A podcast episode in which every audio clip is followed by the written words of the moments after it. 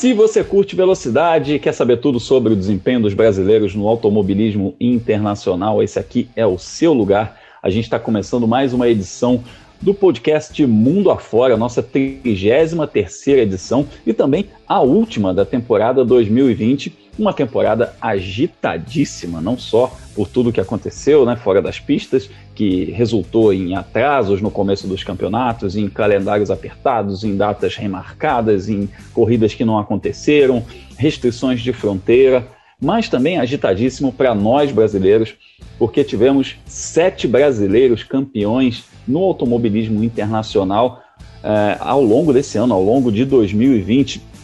E é esse balanço a respeito dos nossos pilotos, a respeito do desempenho dos nossos representantes nas pistas mundo afora, que a gente vai fazer hoje aqui com os meus colegas desse bate-papo, meus parceiros de sempre nesse bate-papo, Leonardo Masson e Felipe Giacomelli, também jornalistas especializados Uh, amigos, temos um cardápio variado hoje, né? Nosso último podcast do ano, da temporada 2020, uma temporada agitadíssima, em que a gente teve, Felipe, vou começar com você, a gente teve é, bons valores na base, aí na escadinha, rumo à Fórmula 1, o que nos dá esperança de um futuro é, brilhante na categoria máxima do automobilismo mundial.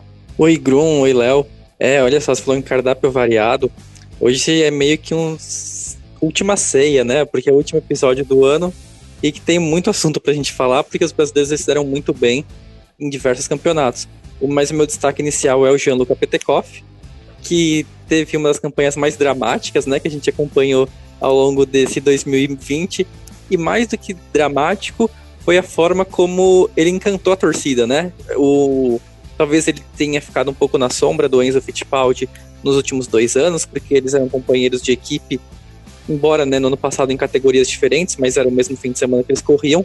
E do 2020 ele explodiu, né? Foi o maneira como foi a disputa contra o Arthur Leclerc e depois ele ter ficado perdido a vaga na Prema, né, pro irmão mais novo do Charles Leclerc, ele ganhou muitos fãs, tanto na internet como as pessoas que também acompanham o automobilismo da forma mais tradicional.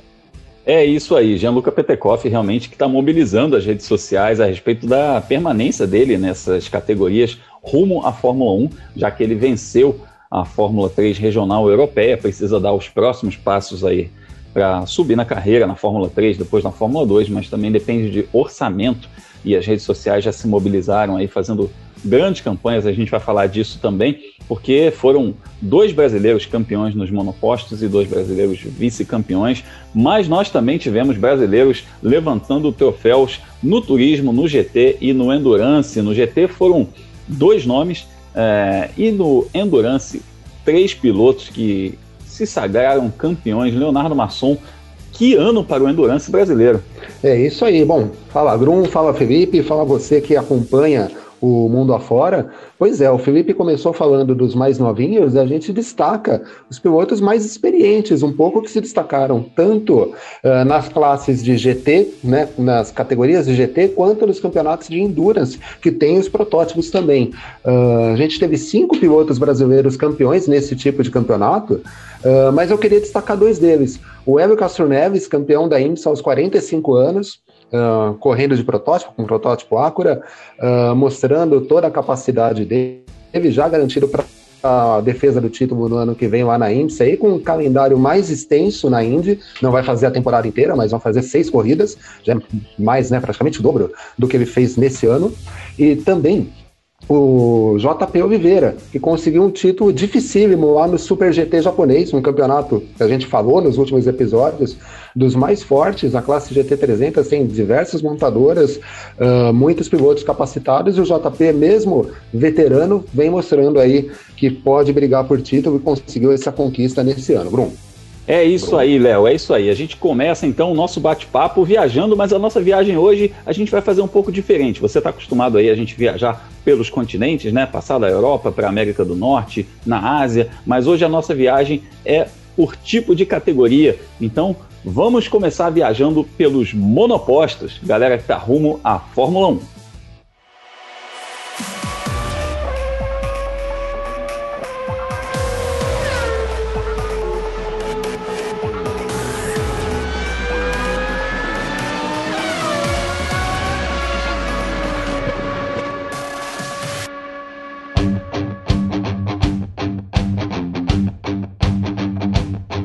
E a nossa viagem começa falando dessa meninada é, que mostrou o seu valor em 2020 e, e, olha que geração. A gente fala muito dessa coisa de estar sem brasileiro na Fórmula 1, desde o final de 2017, quando o Felipe Massa deixou a categoria. A gente viveu aí um hiato que só foi interrompido agora nessas duas corridas finais, com a estreia do Pietro Fittipaldi substituindo o Roman Grosjean na Haas, mas é uma situação que a gente também sabia que seria provisória porque a Haas já estava definindo seus pilotos para 2021, então o Pietro, como piloto reserva, assumiu o seu papel aí e disputou essas duas corridas finais, o GP de Sakir e o GP de Abu Dhabi. Foi bem, fez o que se esperava dele dentro da equipe, mas a gente tem que falar dessa meninada que conquistou títulos e não só conquistou títulos, mas que disputou títulos é, nesse caminho rumo à Fórmula 1 e também rumo à Fórmula Indy. A meninada que andou muito forte nos monopostos. Os pilotos campeões de 2020 foram Igor Fraga, que venceu a Toyota Racing Series lá no começo da temporada, correndo na Nova Zelândia, e depois é, disputou a Fórmula 3 FIA junto com a Fórmula 1, e o Gianluca Petekoff, que a gente falou na abertura, que venceu a Fórmula 3 Regional Europeia, um torneio dificílimo, com, com um grid não tão cheio, mas com um grid muito qualificado e também é, com umas especificidades ali. É, uma, as corridas foram um tanto complicadas, então tem um título que tem muito valor. E a gente teve também uh, os vice-campeões, que foram o Caio Collet, na Fórmula Renault, e o Dudu Barrichello, que foi vice-campeão lá nos Estados Unidos, na USF 2000, que é a porta de entrada é, do Road to Indy, das categorias que levam à Fórmula Indy. Amigos, vamos começar falando sobre os pilotos campeões, o Igor Fraga e o Gianluca Petekoff. O Felipe, você falou na abertura que o grande destaque para você vai para o Gianluca Petekoff por conta dessa temporada complicada, mas o Igor Fraga também teve uma temporada complicada na Fórmula 3, né? Ele, ele migrou para uma equipe que se revelou uma enorme furada por uma questão de orçamento também. Ele era um piloto que não tinha um orçamento muito grande para completar essa temporada de 2020, mas esse título da Toyota Racing Series lá no início do ano colocou ele numa situação é, interessante que foi integrar o Red Bull Junior Team, mas já era tarde demais para uma mudança de equipe, o grid já estava cheio e ele teve uma temporada difícil.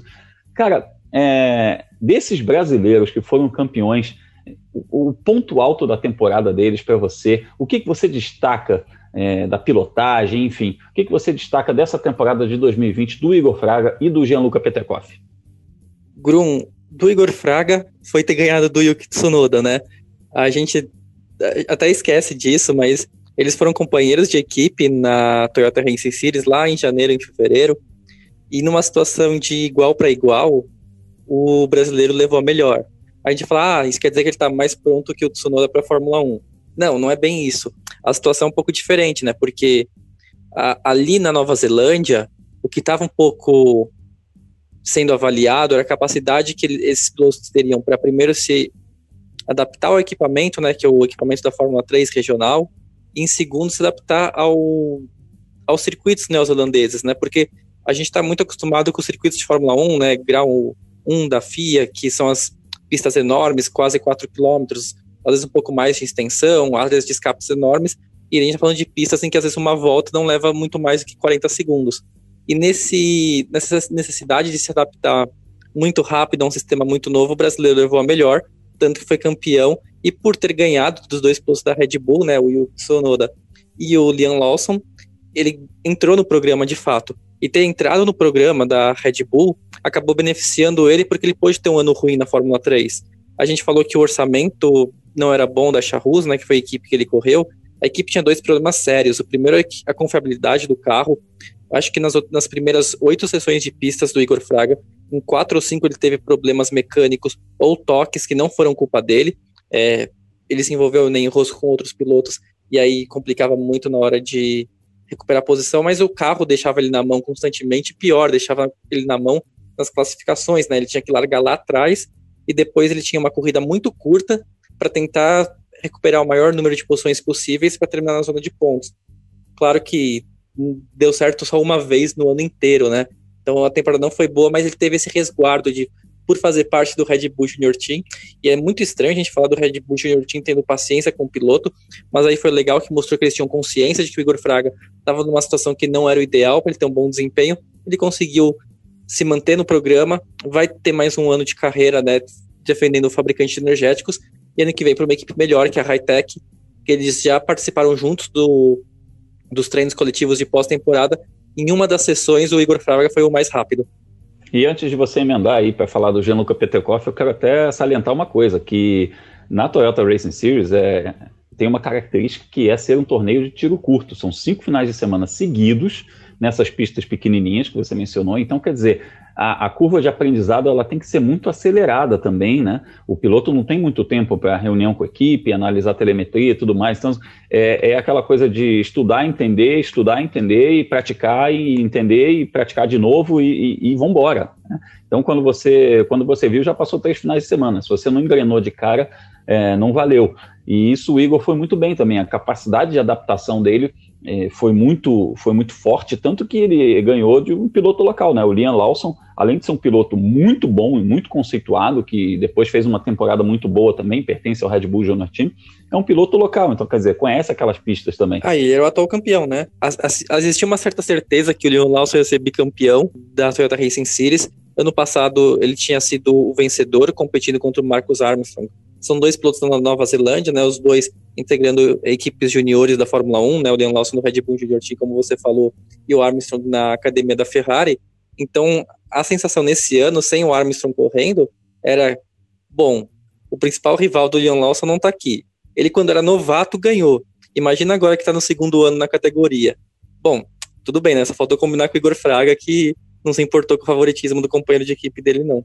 É isso aí. Passando para a Europa, eu já coloco até o Léo na conversa também, é, para a gente falar do Gianluca Petekoff, porque foi um campeonato, né? O, o, o, Igor Fraga ganhou a Toyota Racing Series e deu o passo para a Fórmula 3 FIA, que é aquela categoria que corre junto com a Fórmula 2, com a Fórmula 1, nos mesmos finais de semana. Mas o, o, o Gianluca Petekoff estava saindo da Fórmula 4 e de um ano que ele foi vice-campeão para disputar a Fórmula 3 regional europeia, que é um meio de caminho ali entre a Fórmula 4, entre a Toyota Racing Series e a Fórmula 3. E foi um campeonato de poucos carros, mas de pilotos muito bons e que foi ferrenho, foi uma disputa ferrenha. É, naquela coisa de que quem, quem não tivesse um fim de semana bom tinha que salvar pontos e o Gianluca teve essa consciência, tanto que ele é, pontuou em todas as corridas, em todas as 23 corridas ele pontuou é, fez muitos pódios, é, ganhou muitas corridas, mas a parte final já foi aquela coisa de marcação homem a homem, né, Léo? A gente viu muito isso, ele e o Arthur Leclerc, e essa foi a, a grande característica desse, desse, desse fim de temporada e a frieza do Gianluca para encarar toda essa situação e conseguir levar esse título. Agron ele foi gelado, né? Ele precisou ser gelado, uh, não só pelos, pela, pelos adversários em pista, né? Uh, ele teve que marcar, como você disse, o, o Arthur Leclerc muito de perto. Uh, em, vários, né, em vários episódios a gente falava do Petekoff, citava os bons resultados que ele tinha, mas estava uma preocupação da proximidade do Leclerc né, na, na tabela de pontos e nas últimas etapas do Oliver Rasmussen, que vinha um pouco mais distante, mas que de repente começou a ganhar corridas, né?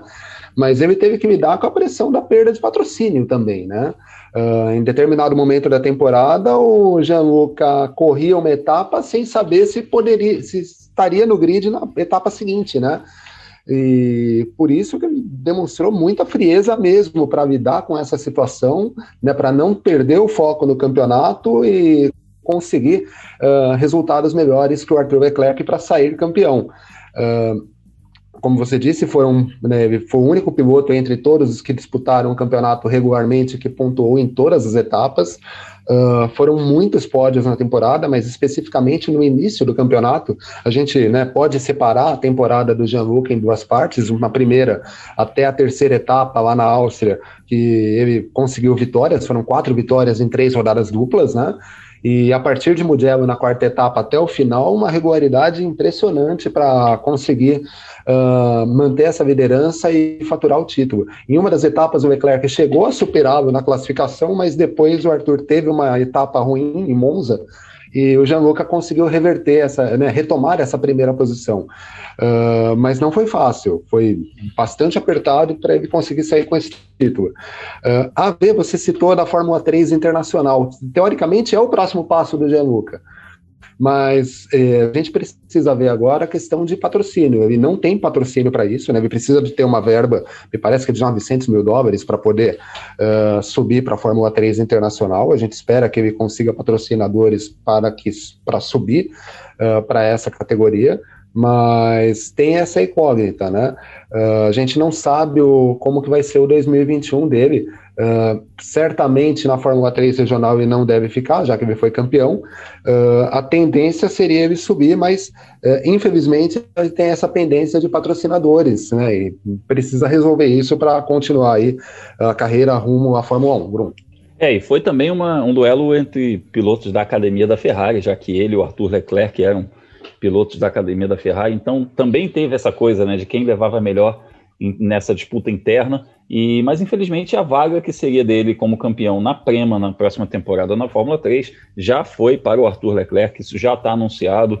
E Felipe, isso é o tipo de, de, de, situação também que deixa a coisa às claras, né? Pelo menos isso. Se ele não vai pegar essa vaga, que é a melhor vaga, é uma das melhores equipes, etc., pelo menos fica bem claro como é que as coisas estão funcionando para que ele possa trabalhar em paz, né? Para não ficar alimentando falsas expectativas, inclusive dos fãs. Bruno, acho que o namoro, digamos assim, entre o Petekoff e a Prema já vinha dando sinais que não, não ia virar um relacionamento muito sério há algum tempo. É, esse ano foi um ano muito estranho no campeonato. O próprio Léo falou, dá para dividir a temporada em três e o desempenho do Petekoff caiu muito, assim, da primeira para a segunda parte da temporada. E não é, não é normal, né? O, e a gente está falando de. Talvez se fosse por culpa somente do piloto, talvez o, ele não tivesse sido campeão. Porque se você sabe que você está andando abaixo do, do esperado, você não consegue manter uma, uma consistência de resultados tão boa quanto o Petekoff conseguiu manter para ser de fato o, o, campeão da categoria. Então eu acho que para gente fã, a gente acompanhando de longe, ficou um pouco de aquela expectativa de a gente querer ver o Petekoff na Prema, que claro, a Prema é a melhor equipe da Fórmula 3, então se ele tivesse a vaga nessa equipe, ele estaria com um bom caminho andado para rumo à Fórmula 1, ainda mais que ele conseguiu a superlicença, né? Mas para quem está ali dentro, no caso do Petekoff, ele já estava sabendo, eu acho que não ia ficar, não ia ser a casa dele para os próximos anos, e talvez ele talvez esteja muito feliz assim de que acabou essa passagem dele pela Prema. É uma pena, né, que de fato a melhor equipe da Fórmula 3 mas a gente ficar na expectativa de que ele consiga achar outros patrocinadores da mesma forma como ele encontrou no meio desse ano, para continuar dar, continuidade na carreira dele, né? Porque a Prema não é a única equipe da Fórmula 3, tem outros bons times por lá, e o, e o objetivo do piloto não é ser campeão da Fórmula 3, é chegar na Fórmula 1 e há caminhos alternativos, né?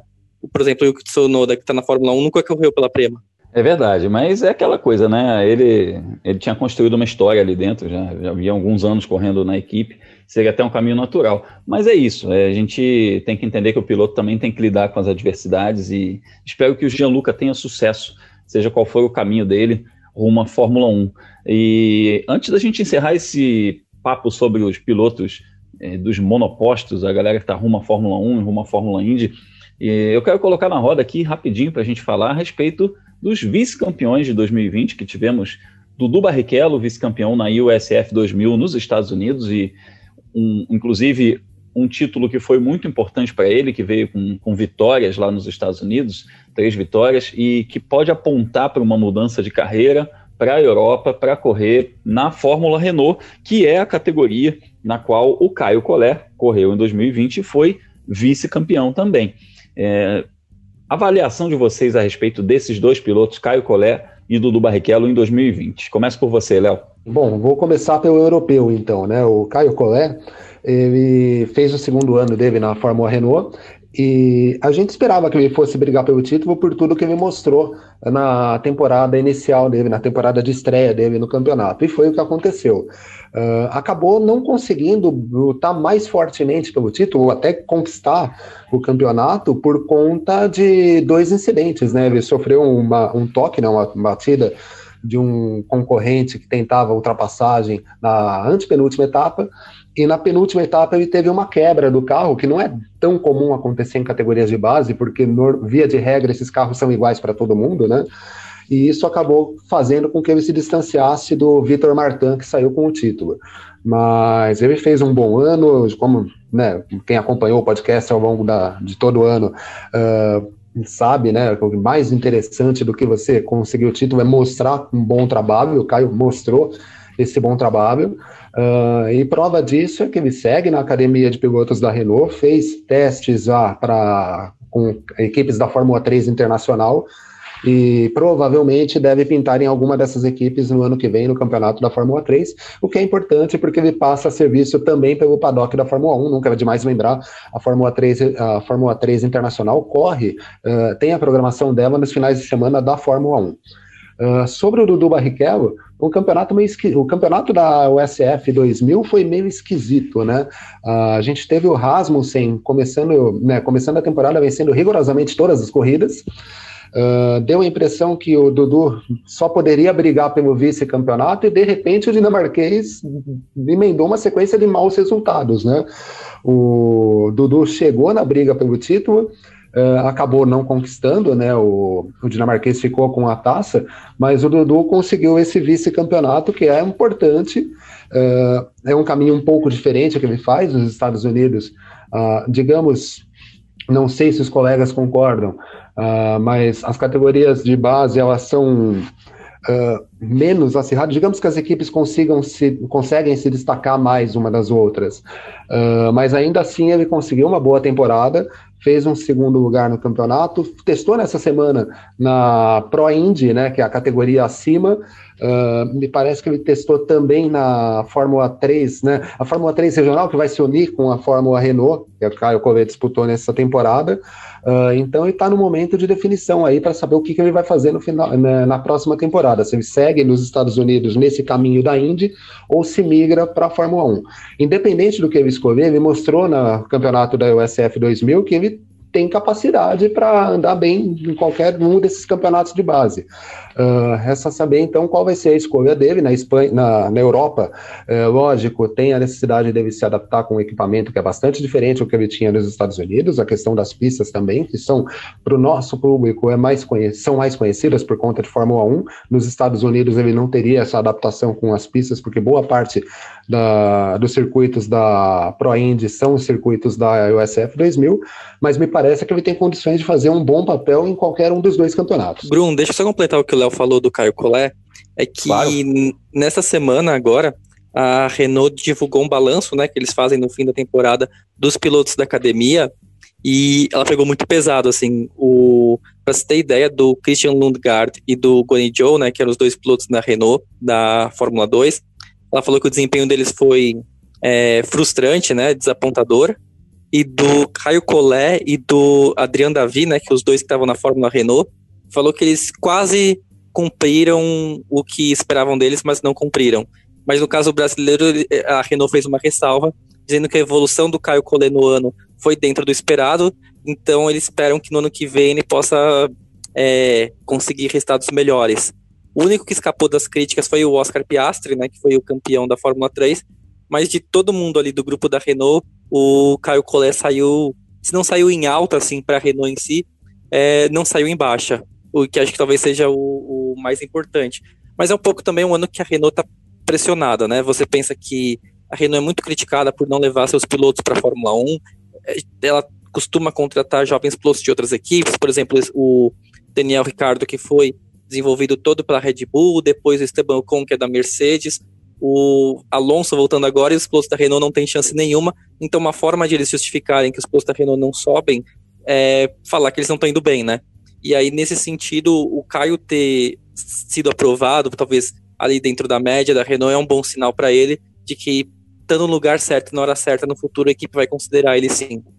É, eu vi esse, essa matéria na, no F1 Mania desse, do dirigente, né, do responsável pela, pela, pelo programa de base da Renault fazendo essa avaliação. Eu realmente também achei muito duro, mas eu entendo, porque no fim das contas, o, todos os programas de formação acabam é, fazendo a mesma coisa, que é cobrando um título, que eles dão ao piloto a condição de disputar um título, assim como o programa da Ferrari, assim como o programa da Red Bull, e qualquer coisa que não seja o título é abaixo do esperado. Também dá para a gente entender isso, e, e, é interessante também a gente falar aqui, né, desses quatro pilotos que a gente está abordando no nosso papo, o único que não faz parte de uma academia de equipe de Fórmula 1 é o Dudu Barrichello, que correu nos Estados Unidos. e agora está, de repente, migrando para a Europa, mas que estava fazendo sua carreira na América do Norte. O Igor Fraga está no programa da Red Bull, o Gianluca Petekoff no programa da Ferrari e o Caio Collet no programa da Renault. Então, é, eles também estão é, integrados em estruturas que, que ajudam nessa formação extra-pista também o que é muito importante para o desenvolvimento desses pilotos, porque eles acabam, não só na preparação de simulador, psicofísico e tudo mais, mas eles acabam conhecendo por dentro como funciona o sistema, e isso é muito importante. E é nessa linha que eu te pergunto, Felipe, a eventual mudança do, do, do Barrichello da América do Norte para a Europa é o que ele deve fazer? É, é a decisão mais acertada? É uma decisão, eu diria até, é uma decisão necessária? Depende, Grum. Necessário para seguir carreira rumo à Fórmula 1 e rumo às principais categorias do automobilismo mundial é sim. É muito difícil fazer a carreira nos Estados Unidos. Se você for pensar, a gente costuma falar que a Indy Lights podia chamar INSA Lights, né? Porque ela revela pilotos para INSA, não para Indy.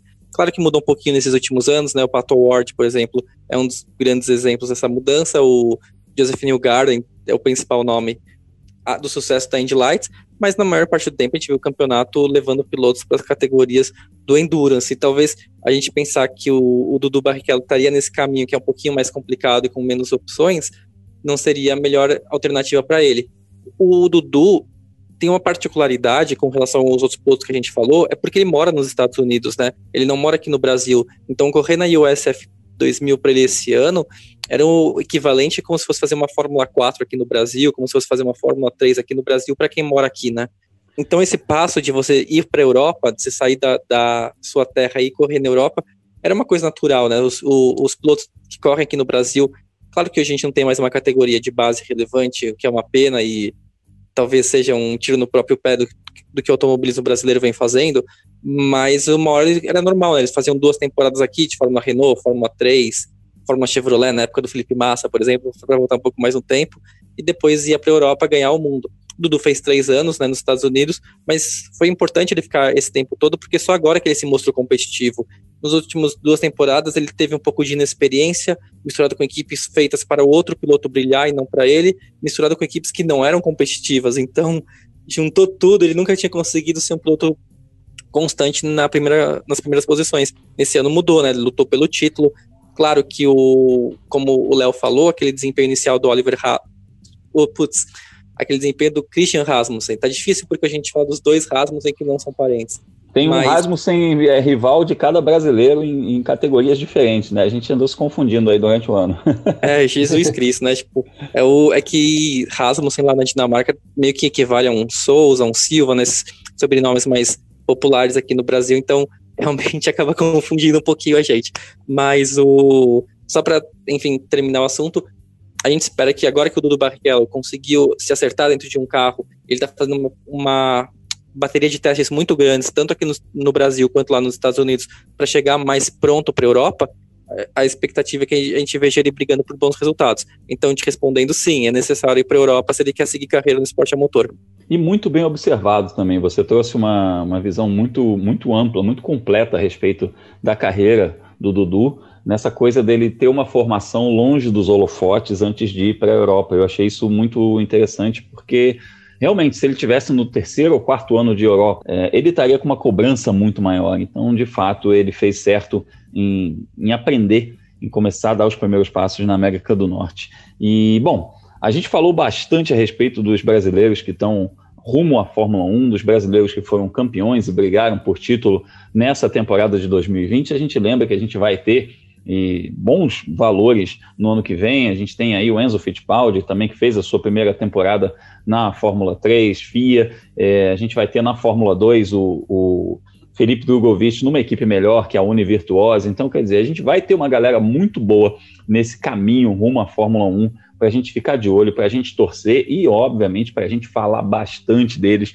porque mais do que nunca a base vem forte. Depois da gente falar sobre a base, a gente faz a nossa viagem para falar a respeito de endurance. Então vamos embora, que os brasileiros brilharam nas corridas de longa duração.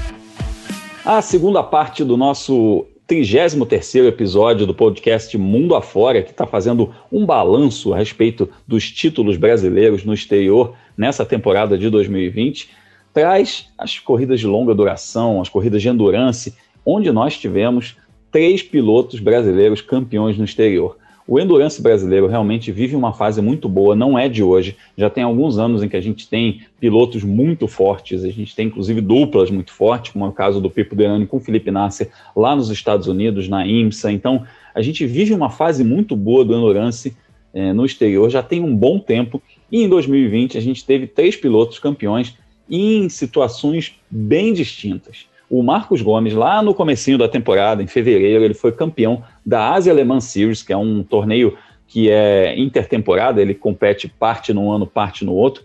Ele foi campeão da Asia Alemã Series, classificou a equipe para disputar as 24 horas de Le Mans de Ferrari, equipe privada, e, e pôde disputar pela primeira vez as 24 horas de Le Mans.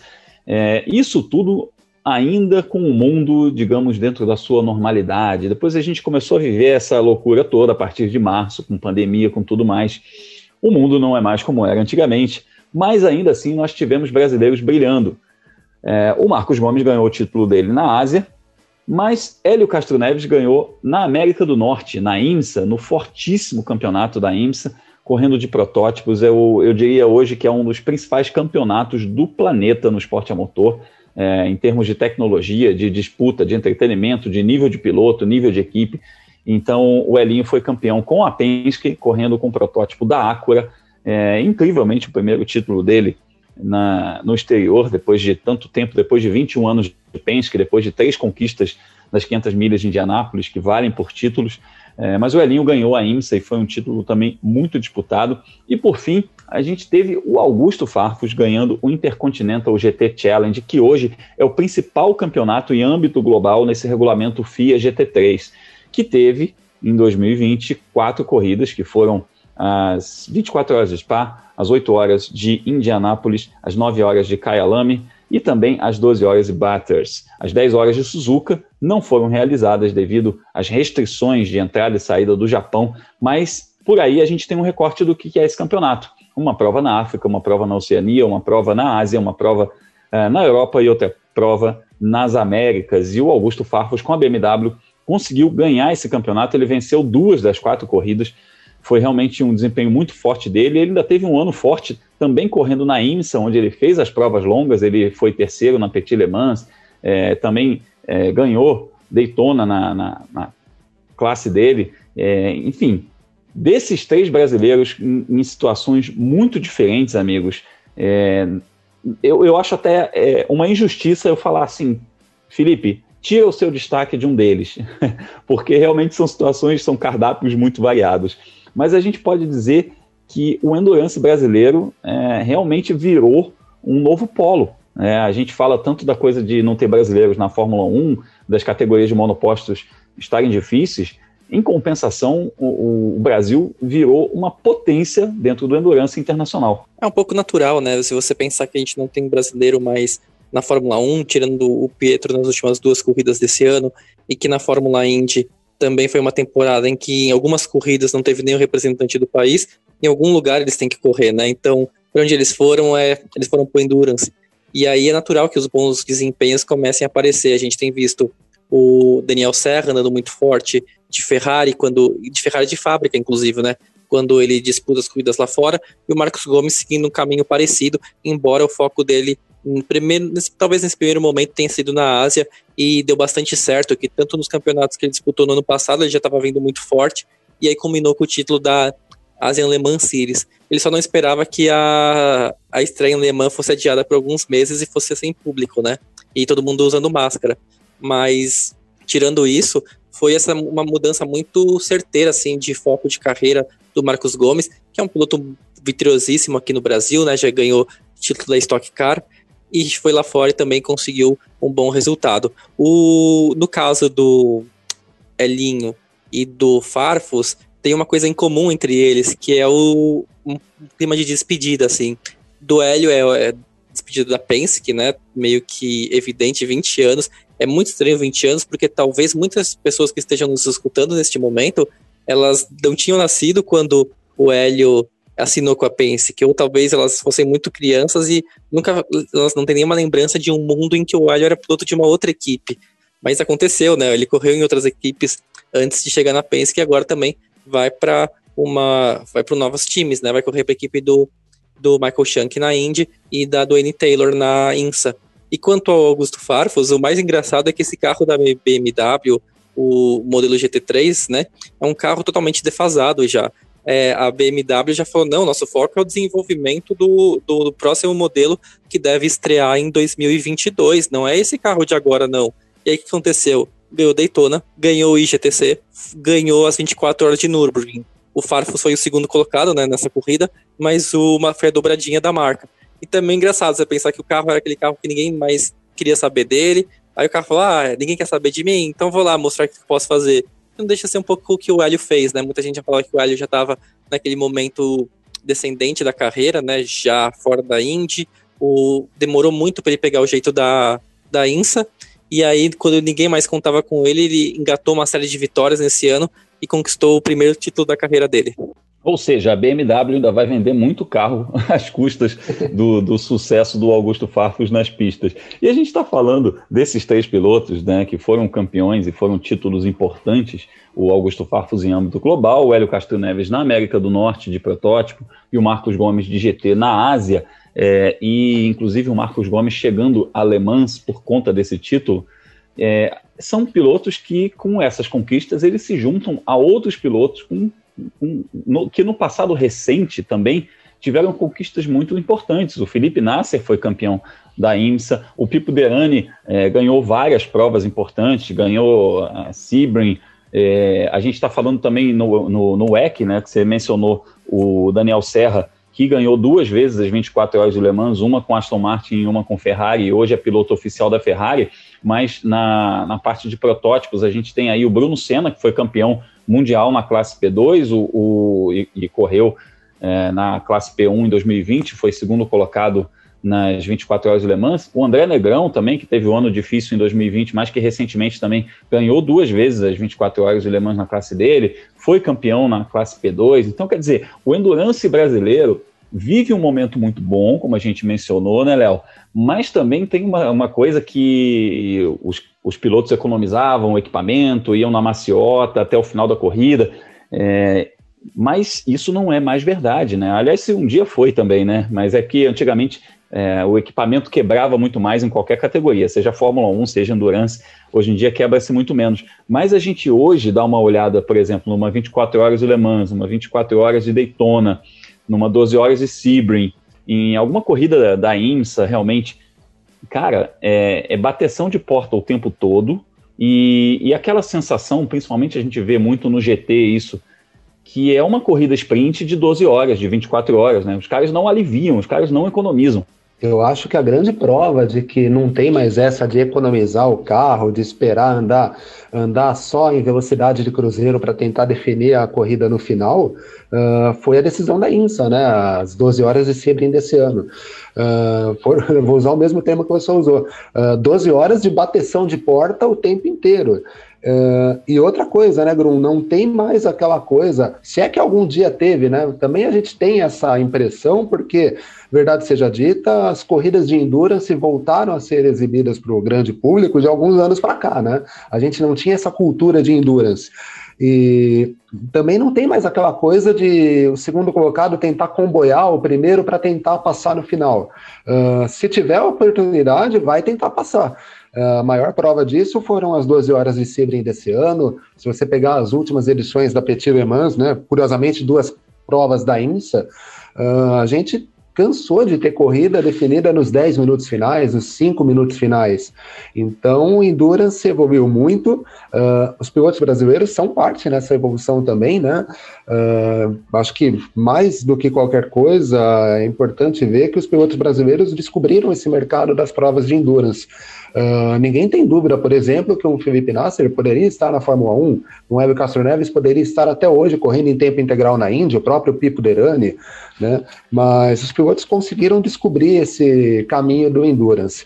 E o mais engraçado, se você pegar os três pilotos que foram campeões nas categorias de resistência esse ano, a gente nota que são três pilotos que tiveram carreiras completamente diferentes uma das outras, né, Brum? É, o Farfus, em determinado momento da carreira, seguiu aquela, aquele caminho da Fórmula 1, quando ele não, né, de repente ele foi contratado pela BMW, está na BMW já há muito tempo, defendendo a marca não só em corridas de endurance, mas em categorias de provas sprint também. Ele correu por anos no WTCC, foi vice-campeão do DTM na Alemanha, enfim, então uh, ele veio de um caminho de Fórmula e de repente passou para o turismo e depois para o Gran Turismo e para o Endurance. A gente tem o Hélio Castro Neves que vem disputando provas de Endurance com mais regularidade de dois, três anos para cá. Né, toda a vida foi, a carreira dele foi baseada nos Fórmulas e sempre nos Estados Unidos.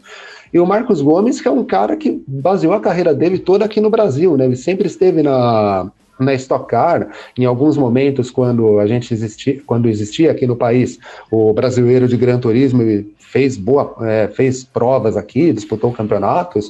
Uh, mais recentemente com a Endurance Brasil, de vez em quando ele também participa de provas. Uh, mas é interessante ver que os três pilotos têm trajetórias completamente diferentes, mas que conseguem se dar bem nesse tipo de prova de resistência, seja nos GTs, seja nos protótipos.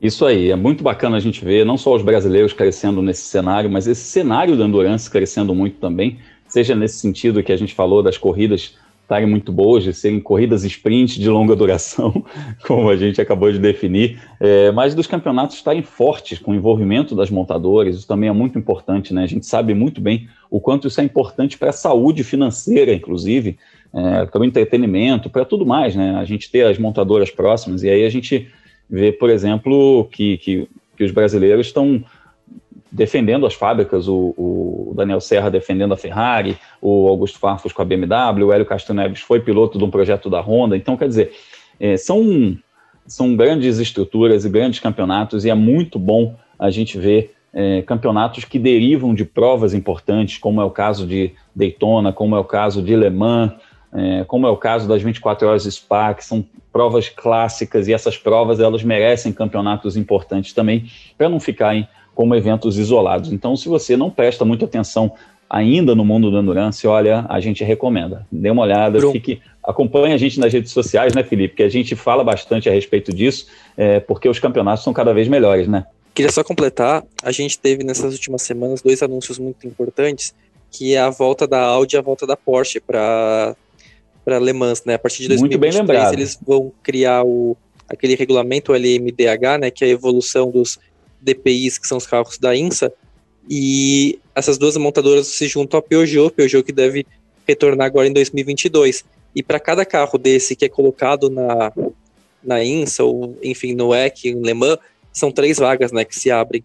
Então vai ter muita, muita, muita vaga boa surgindo nos próximos anos, porque de uma maneira essas, essas montadoras vão contratar pilotos para suas vagas e vão abrir vagas onde esses pilotos estão correndo hoje, né?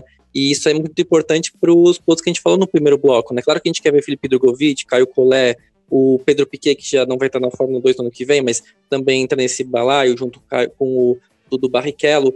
É, mas se a Fórmula 1 não chegar para eles por algum motivo, tem um monte de vaga legal que está abrindo nesses próximos anos para eles, eles ficarem com o tiro aberto. É isso aí, são poucas vagas na Fórmula 1 e, e, é importante a gente ressaltar duas coisas. Primeiro, que existe vida inteligente fora da Fórmula 1. Você pode ser feliz sem precisar da Fórmula 1 na sua vida, ser um piloto profissional muito bem sucedido. E pergunta, por exemplo, ao Daniel Serra, né? Um cara campeão da Stock Car, duas vezes vencedor de Le Mans, piloto oficial da Ferrari. Esse cara é, não precisa da Fórmula 1 para ser feliz. E daqui a pouquinho a gente vai falar de mais um grande exemplo disso, que é o João Paulo de Oliveira. Mas enfim, só para a gente arredondar, realmente o Endurance trouxe um cenário muito bom e eu recomendo aí que você acompanhe a gente aí nas redes sociais, né? siga o Leonardo Masson, Felipe Giacomelli, eu, Alexander Grunwald, que a gente fala bastante a respeito de Endurance também, que é um cenário muito forte atualmente, que tem corridas muito boas. Então, para quem gosta de automobilismo, é uma excelente dica. Então, a gente vai fazer o nosso segundo pit stop aqui para voltar falando a respeito das categorias de turismo e GT, que também tiveram brasileiros campeões em 2020.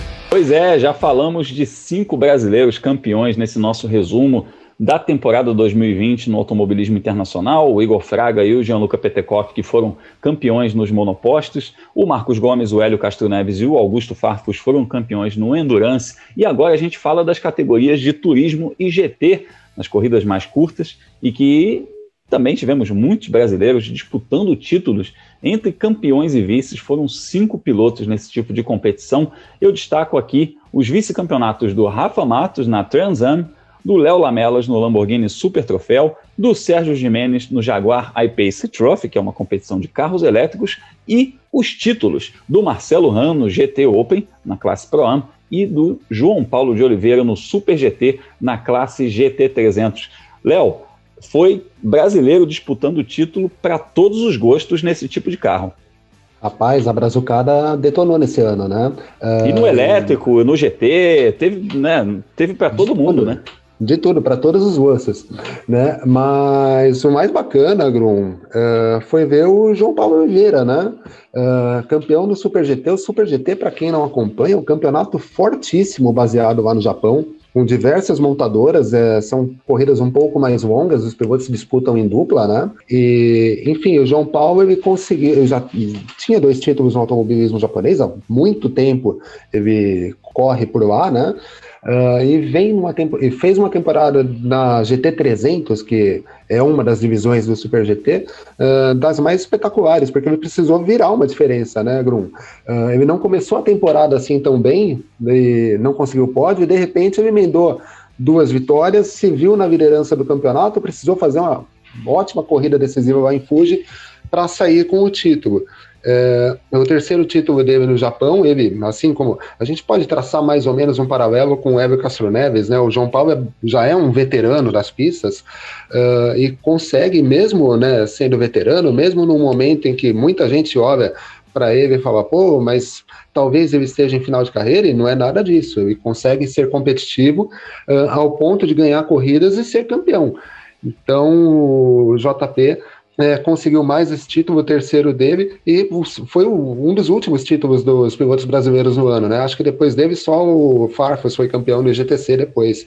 Então, mais um brasileiro que mostra bons resultados, mostrou bons resultados nessa temporada. É, o João Paulo de Oliveira, ele teve dois títulos importantes no Japão em carros de Fórmula, ele foi campeão da Fórmula 3 japonesa e também da Super Fórmula, e agora ganhou o Super GT, competindo com a Nissan o Felipe, é óbvio que para mim o, o, João Paulo de Oliveira, desse tipo de, de competição aí que a gente está abordando, né, de corridas mais curtas de turismo, é, eu acho que o João Paulo de Oliveira foi o grande destaque com esse título.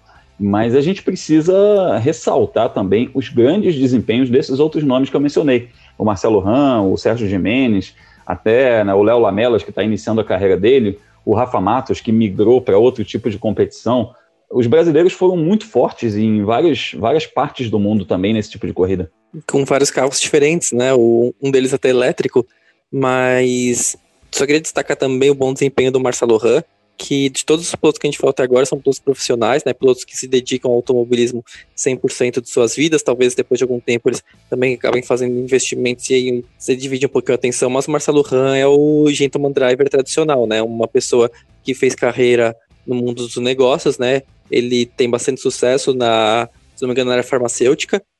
E então, o automobilismo entrou como paixão e depois também se tornou uma pessoa que apoia o automobilismo do brasileiro de uma maneira muito forte, né? Ele patrocina há muito tempo o Alan Kodair, que é o histórico companheiro dele dos carros GT, e também a equipe na Stock Car, né? Então é, é bem legal, né? Você ver uma pessoa que é de fora desse, da carreira profissional do automobilismo e também acaba contribuindo para o esporte a motor continua bastante forte aqui no Brasil. É, eu inclusive, eu acho que isso é um, um, ponto, inclusive, a favor dele, essa coisa dele ser um gentleman driver, porque ele correu na classe Pro-Am, ele correu em dupla com Alan Kodaí, foi praticamente é, todas as etapas que ele fez até hoje na, na Europa, ele teve o Alan Kodair como um parceiro frequente, e só que o Alan, com essa coisa de ter menos datas né, disponíveis, de estar correndo na Stock Car, o Marcelo acabou tendo outros parceiros na, na, no GT Open e o Alan não foi campeão também, mas o Alan conversa com a gente e fala, pô, eu me considero campeão porque eu sou parte desse projeto. Claro, ele na pontuação ele não foi campeão,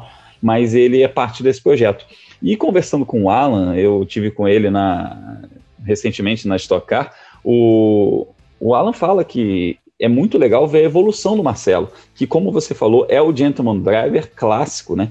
Mas que nessa classe Pro Am ele se destacou muito em relação aos pilotos que de graduação intermediária, né? Então é bacana também a gente ver como ele, depois de tantos anos, né, lembrando, correndo de Gran Turismo, lembrando que inclusive que ele foi campeão da GT Brasil, é, ele atingiu um nível para um piloto é, da graduação dele, né? Ele atingiu um nível muito bom. Então a gente só tem a aplaudir o Marcelo Ram nessa caminhada dele. Para a gente arredondar aqui, Sérgio Jimenez, Léo Lamelas e Rafa Matos. Três, três escolas completamente diferentes aqui, três tipos de carro completamente diferentes. O Rafa Matos correndo lá nos Muscle Cars V8 o, nos Estados Unidos, o Léo Lamelas no Lamborghini Super Troféu, o campeonato monomarca. O Sérgio Jimenez também correu nesse campeonato, mas é, fez um, uma temporada completa no Jaguar EPC Trophy de carros elétricos é, o que, que dá para tirar de positivo da, desses pilotos, de, desse 2020 desses pilotos, amigos? Ah, são situações um pouco diferentes. A do Jimenez, a gente esperava que ele fosse sair com o título, mas de qualquer maneira a gente pensar que foram duas temporadas de Jaguar e Trophy, ele foi campeão em uma e vice na outra. Então, um desempenho excelente, né? Por mais que o campeonato a gente tenha falado que ele merece sim críticas da maneira como foi dirigido. O Léo Lamelas é o piloto, talvez também seguindo um caminho muito mais uh, não convencional, né? Ele fazendo carreira lá nos Estados Unidos nas categorias preliminares da INSA, então a gente está na expectativa de ver ele desempenhar cada vez melhor e também subindo aos poucos na direção da INSA ou talvez na direção de outros campeonatos de longa duração pelo mundo. E o Rafa Matos aí já é uma outra fase da vida dele, é um piloto que talvez tenha competido em todas as categorias possíveis dos Estados Unidos, menos a NASCAR, até agora, né? Ninguém nunca se sabe. E, mas é muito legal, né? Ver que hum, mesmo nessa Transan, que não é uma categoria top, né? A, a gente vê algumas brigas muito boas. Né? Teve o Paul Tracy, histórico piloto da Indy, correndo por lá, e foi bastante divertido. A gente espera que ano que vem também tenha boas disputas nesse campeonato. No caso do Léo ainda tem um outro detalhe, né? Foi a primeira temporada dele correndo nos carros de Gran Turismo, né? Uh, na, próxima, na temporada anterior, ele disputou a Prototype Challenger, até com resultados interessantes, né? Venceu uma etapa em Daytona, em determinado momento ali figurou entre os cinco primeiros no campeonato de 2019. Nesse ano ele optou por correr no, nesse Lamborghini Super Troféu lá nos Estados Unidos mesmo e conseguiu bons desempenhos. O vice-campeonato na Pro-Am conseguiu vitórias, né? Num campeonato que vai lembrar o Sérgio Jimenez disputou depois de encerrar a campanha no Jaguar EPC Trophy, né? Aí sem, sem a sem aquela obrigação de brigar por títulos, até por ter entrado com o campeonato em andamento, mas é interessante, como o Felipe disse, uh, ver um piloto novato, né? A gente falou tanto de trajetórias diferentes no bloco anterior, o Léo é um desses, né?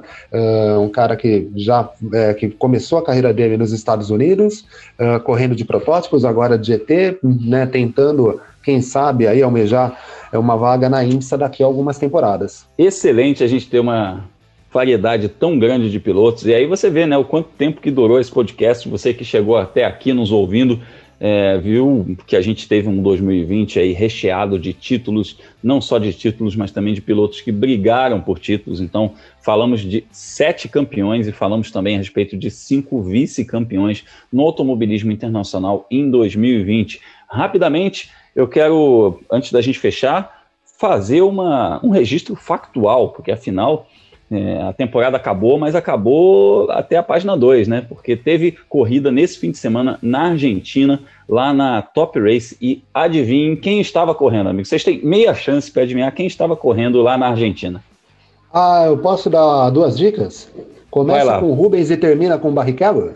O próprio, pois é, o, o rapaz, 15 final de semana seguido do Rubinho, a gente falou dele muitas vezes aqui esse ano, o homem realmente não parou. Ele foi quarto colocado na corrida de sábado, válida como a sexta etapa, e foi ao pódio na corrida de domingo, válida como a sétima etapa da temporada. O Rubinho está em quarto no campeonato da Top Race, perdeu uma etapa porque estava competindo nas 500 milhas de kart, mas já ganhou corrida por lá, num campeonato que é liderado pelo seu companheiro Matias Rossi, que é companheiro de equipe dele também na Super TC 2000 e também na Stock Car. Esses campeonatos ainda não terminaram, a Super TC 2000 e a Top Race terão continuidade na, nos primeiros meses, nas primeiras semanas de 2021. Então, são temporadas que, ao contrário da nossa Stock Car, não terminaram ainda e o Rubinho está na disputa por todas elas. Amigos, redes sociais, onde nos encontramos para a gente falar bastante de corrida. Agrum, quem quiser me procurar, né, pode ver o meu trabalho, pode conferir o meu trabalho tanto no F1 Mania quanto nas plataformas digitais da Racing. Uh, quem quiser me achar nas redes sociais, busca por Leonardo Marçom no Facebook, no Twitter e no Instagram.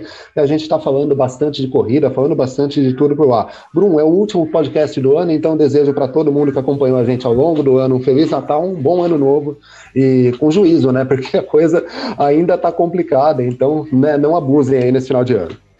É isso aí. Pois é, né, Felipe Giacomelli? Um, um ano aí que se passou 33 episódios e a gente falando bastante de corrida. É, Grum, esse, esse ano foi muito esquisito, né, em muitos sentidos.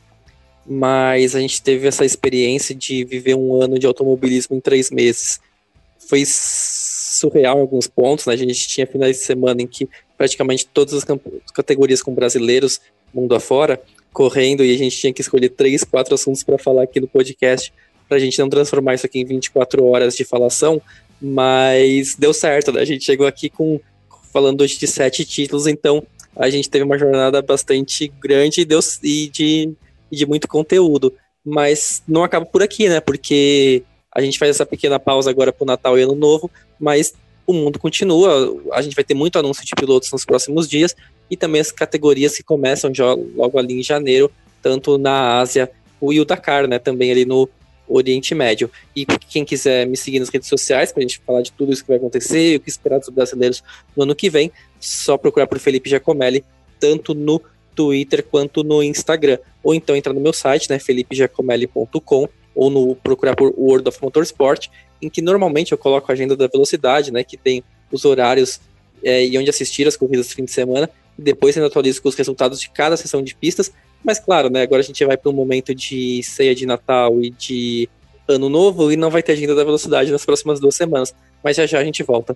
A gente volta em 2021 com toda certeza, com muita velocidade. Eu convido você a conhecer o canal Fórmula Grum, onde eu faço é, um resumo aí a respeito dos brasileiros que competem no exterior. Falo bastante dos bastidores. A gente é, traz informações a respeito do mundo da velocidade, do esporte a motor. E se você quiser me seguir nas redes sociais para a gente trocar uma ideia, procura lá por Fórmula Grum em todas as redes: Instagram, Facebook, Twitter. A gente está por lá como Fórmula Grum. Amigos, muito obrigado por mais esse bate-papo e muito obrigado a você que nos acompanhou ao longo de 2020, uma temporada cheia de sucesso para os pilotos brasileiros, mesmo com todas as dificuldades. A gente faz essa pausa para o fim de ano, Natal, Réveillon, e a gente retorna em janeiro com mais velocidade, falando de Fórmula E, falando de Dakar, falando das mudanças do mercado de pilotos.